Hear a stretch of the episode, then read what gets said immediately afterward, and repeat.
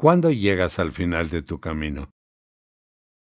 Si puedes mantener tu voz sin que brinque el corazón ajeno cuando hablas.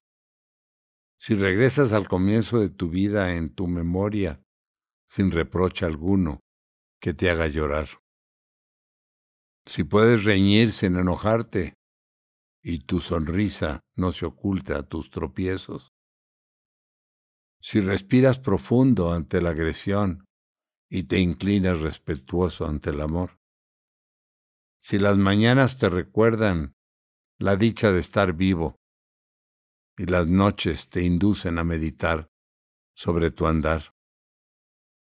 Libre serás de caminar tu camino y sin miedo oculto podrás volver a recorrer los senderos que por escabrosos dejaste sin andar.